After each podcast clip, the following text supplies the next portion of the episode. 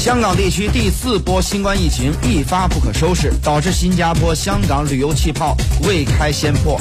香港连日来呢，单日的确诊均飙到七十例以上，其中呢，跳舞群组超过了一百三十人确诊，成最大的感染群组。而香港政府呢，为确诊患者发放五千元的补助基金，受到舆论的广泛质疑。通过发钱补贴，是否本末倒置呢？不以清零为目标的抗议，都是治标不治本吗？在今天节目当中，将请出各位嘉宾做出深入分析。在新加坡现场的是媒体人李娃，中国太平保险新加坡总经理杨亚美先生，以及在香港现场的是时事评论员杜平先生。我们看到呢，在香港地区呢，这次的疫情第四波新冠疫情呢是突然而至，突然爆发。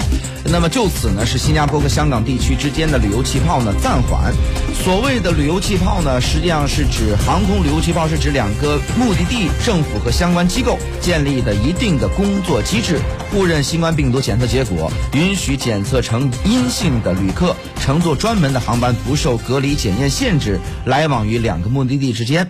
那么根据香港、新加加坡达成的原则性的协议呢，航空旅游气泡呢，乘客将搭乘特定航班在两地之间来往，特定航班只接载航空旅游气泡乘客，不会载有任何转机乘客或者是非航空旅游气泡的乘客。那么，但是呢，现在突然而至的疫情呢，将这个旅游气泡暂缓了。目前对此，新加坡方面的舆论有怎样的一个表态呢？有关这方面的情况，我们来听一下在新加坡现场的媒体人李娃的相关介绍。那谢谢主播。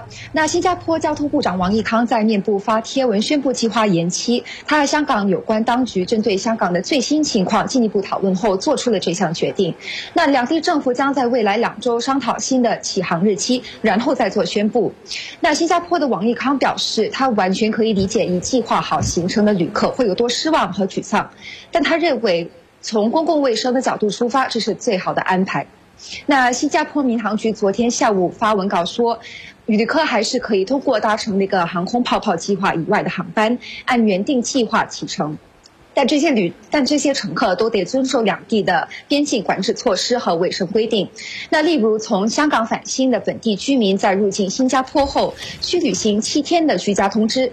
那二十二日早上仍有大概十多人照旧起飞，不少人也临时还在订香港的隔离酒店。那航空公司也会联络和协助受影响的乘客。新加坡航空公司也说。因新因新港航空泡泡延期而想取消行程的人，可就未使用的机票向公司要求全球退款，并且无需支付那些取消费。那新加坡的学者也说，虽然计划必须延期，但最重要的是航空泡泡的框架已经被设立，两国只需要随机应变。应该说呢，在两地政府探讨关于旅游气泡建立的这种机制的时候呢，实际上双方呢是表示热烈的欢迎，而且呢，相关的旅游机票呢是在一瞬间就被抢空了。但是呢，因为疫情的突然反复而叫停了旅游气泡。说实话，在业界当中呢，是大家啊对此是表示非常的失望。那么应该说，新加坡和香港呢都是外向型经济的这么一个地区跟国家。呃，那么目前来说。从旅游气泡机制的这种建立，对于香港和新加坡来说的话，那么业界来看的话，它有怎样的一个期待呢？呃，或者说是有怎样的一个意义呢？有关这方面内容呢，我们来听一下在新加坡现场的中国太平保险新加坡总经理杨亚美先生，来听一下他的一个专业的分析。确实很遗憾，就是因为，呃，两方面的就是主要还是最近我们香港这边有一些疫情反弹，啊，所以推迟了两周。对这个航空泡泡的安排，呃，新加坡这边啊，大家也都是很啊期望的，啊，因因为新加坡总体来说，呃，这个公民啊，就是呃居民啊，呃，出去呃每年啊出去旅行的还是次数很多的，平均都超过两次一一到两次的样子，还是因为这个出去旅行的很多，疫情期间这么多长时间都已经没有呃出去了。呃，另外，这个接下来也是个节日，就是呃圣诞节了，所以新加坡、香港之间，嗯，互相这个就是旅行，就是这航空要开放以后，就是旅行开放以后呢，这个大家也可以互相走一走。呃，另外，这个对经济促进也是很有针对性的。刚才呃也介绍过，就是整个来说，新加坡呃最大影响的就是旅游相关的呃这些行业，航空啊、酒店住宿啊。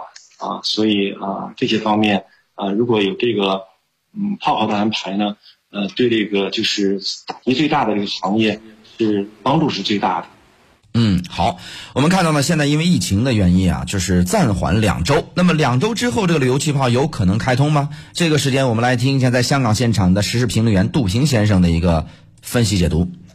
呃，我我不知道这个两两个月两个星期之后商谈是有可能的，但是两个星期就要开通，我觉得不大可能。这个因为这个是个疫情，还是要讲究科学。因为在过去几个月时间里面，涉及到疫情控制。呃，或者说涉及到疫情控制的决策的方面，其实都有很多的一些出现了很多一些比较误判的情况，过于乐观的情况。所以，我我认为说对这个气泡这个事情，首先我自己不着急，反正就在待在香港。但是这个旅游业可能比较担心，比较着急，想赚钱嘛，对吧？航空业也希望能够有有有多少顾客，有多少这个旅旅客就越好。但问题就是说，这个首要东西还是安全，就是说你急不来的。在香港这个疫情控制方面，你是急不过来的。如果你要真的急的话，就像内地那样那么干。三月份到现在为止控制的那么好，不用说内地了，你把澳门那个修过来就可以了。你如果只是为了急着要赚钱，急着什么旅游气泡，那最后还是一个泡沫。最根本的问题还是把自己本身的这个疫情一定要控制好。你现在就是说这个疫情自己心里都没数，然后就不断的想办法，就是让大家都有个机会就赚点钱。这不只是航空公司，不管是旅游业了，你看最近出现的事情不都是这样吗？包括这个什么什么跳舞之类的东西，喝酒啊什么，这不都是为了大家，他们让他们有有一条，啊，有点有点机会嘛啊！但是本身就是一个很大的风险，这个机会风险实在是太大了。就是金融方面也有这个机会风险这样的词汇嘛，所以我觉得就是在这个控制疫情方面，我觉得就是说还是要下狠心。如果不下狠心的话，我觉得就是。澳门那边做的这个越来越好的生意越来越好的情况之下，香港的很多机会都没有了。嗯，我们一直很疑惑，就是香港地区啊，其实从一开始的时候，好像似乎是疫情控制的还比较得力，但是随后呢，开始这个不断的这个零星的啊，开始有逐渐的开始爆发，那么一直到现在呢，感觉有点控制不住了。那么香港的问题到底出现在哪儿？它不是也不是说没有去控制，呃，但是呢，就始终是没有完全的把这个呃给扼杀住。那么它呢，到底呃根源在哪儿呢？有关这方面内容，我们继续来听一下在香港现场的时事评论员杜平先生的一个分析解读。我觉得漏洞很多吧，有的漏洞我我们也没有看见，但是我们的感觉是这样的漏洞是挺多的。就是说你要有比较的话，就知道漏洞在哪里了，对吧？首先很多漏洞就是首先这这个决心有没有，你有没有这决心，必须在某一个固定的时规定的时间里面，你把这个事情给搞好，有没有这个决心？如果没有这个决心，你其他都是漏洞，没有了决心，其他都是漏洞，你就不可能有一个比较周密的安排、周密的防范的计划、周密的这个各种各样的检测计划等等。你没有这个决心，你什么都做不成，这是最大的一个问题。你你你你是把，你没有决定决心的情况下，把什么都都安排的好，你肯定还是有漏洞。所以你如果具体的讲的话，我觉得当然最初的漏洞肯定就是在，对这个那些比较风险比较大的那些地区国家来的人，给他放的太多了，这个没有去检测嘛。到现后来现在还是一样。你比如说很奇怪的就是说呢，就是说对内地呃这个控制那么好的。呃，那种情况对内地来的这个香在在内地在广州的香港人，到今天才开始让他们回来。但是你对那个印巴、南亚、美国、英国这些人，那还不照样过来？这个整个的这不平衡嘛，所以这就是好奇怪的一个决定了。就是很很显然，就不用大家去从科学检测，大家一看就知道了。好，那么这疫情方面呢，我们再来反观新加坡啊。新加坡也没有做这个全民检测，但是新加坡的这个抗疫却是行之有效，它控制的非常得力。那么新加坡方面在抗疫方面有哪些的经验可以介绍呢？呃，有关这方面内容呢，我们来听一下在新加坡现场的媒体人李娃的一个相关的分享。嗯，那新加坡目前已经连续十三天没有本土传播病例，然后我们的输入性病例都必须遵守他们的居家通知。那这是因为新加坡正采取病毒阻断措施，以避免疫情进一步的蔓延蔓延。现在虽然进入解封期的第二阶段，但政府还是呼吁大家不能掉以轻心。那有关当局也强调，如果因为解封第二阶段就失守，那过去两个多月来的抗疫努力将呃将功亏一篑。那过去四天来，多个市区也还有那些邻邻里商场也出现非常拥挤的现象。那店主必须采采取类似第一阶段的措施，做好他们人流控制的工作。那其他措措施也包括在收收银处装置那些挡板，以隔开员工和顾客。好，那么另外再来看一下香港的这个抗疫的措施啊，当中有一项呢，实际上是受到了在香港地区的包括网友的一些群嘲，就是香港政府呢为确诊患者发放五千元的补助津贴，呃，那么这个呢，实际上是香港政府的本意呢，是说对于这些呃因为。被染上了这个新冠疫情，然后呢，患这些确诊的患者呢，他们没法上班，所以呢，给他们发一些钱来补贴家用。但是呢，这个香港的这个老百姓就说了，说那你这是不是在鼓励人们确诊呢？这样的好奖励他们一些钱呢？说这是一个本末倒置，通过发钱的补贴是本末倒置的一种行为。甚至是香港这个呃这个舆论场上网络上还有个段子，说在网上卖这个呃关于这个。确诊患者口水的这么一个段子，就是说我卖出去以后还能大能让大家挣钱。当然，这只是一个网络上的一个段子了。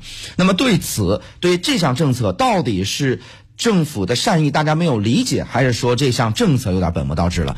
有关这方面内容，我们来听一下在香港现场的时事评论员杜平先生的一个分析解读。如果说善意的话，那这个善意不能够只是给一部分人，而且只是给那些就说这个因为自己的行为不慎、行为不检，而且自己感染这个病毒的人才给他们。然后你以前的呢，以前得病的人呢，或者说我们天天上班、天天在遵守规则的时候，这应该更加得到鼓励啊。这才对嘛，所以呢，就是在这个方面呢，大家的感觉不好。你说有多少钱呢？香港政府反正钱多的是，但是这个钱多也不能乱花，对不对？你要花的让老百姓心里面比较舒服，要花的合理。你如果说花的不合理的话，你花的钱，当然部分可能是有道理，但是问题就是说大家感觉到是不对的嘛。就是说你这这个这个时候，每个人都需要帮助。说实话，每个家庭都需要帮助吧，大多数吧。那你你你说这个就是针对这一批人，然后你说用五千块钱，你你干它干干什么呢？而且这五千，当然很多人都提出来了，这这些这些人，这些受感染，特别是那些在这个舞厅里面跳舞的那些人，他他们也许可能更有钱。像类似这样的情况之下，就给你感觉到就是这个决策是比较奇怪了。你要达到什么样的目的？所以在整个的这个具体的政政策的决定过程当中，他他没有很好的思考。首先考就有没有必要，它的必要性在哪里？他怎么样更加公平合理？怎么样让更多的民众，他能够感觉到他可以理解，认为这个决策是对的。如果让大家心服口服的话，那你这个决策就是好的。如果说那么多人都觉得你不好，你错误的，好奇怪，而且是还怪人家是错误理解，那就更加是一个错误的决策了。本身来讲的话，我们都是讲，我想香港人都大多数人都是讲道理的嘛。看到别人拿的钱自己没拿到，好像就是很嫉妒人家，不是这个意思。说你这个钱给的合理不合理？你到底要达到什么样的目的？搞不清楚，所以大家都开玩笑说你是不是鼓励大家都去感染去？这这个就给人家感觉就是很错误的决定嘛。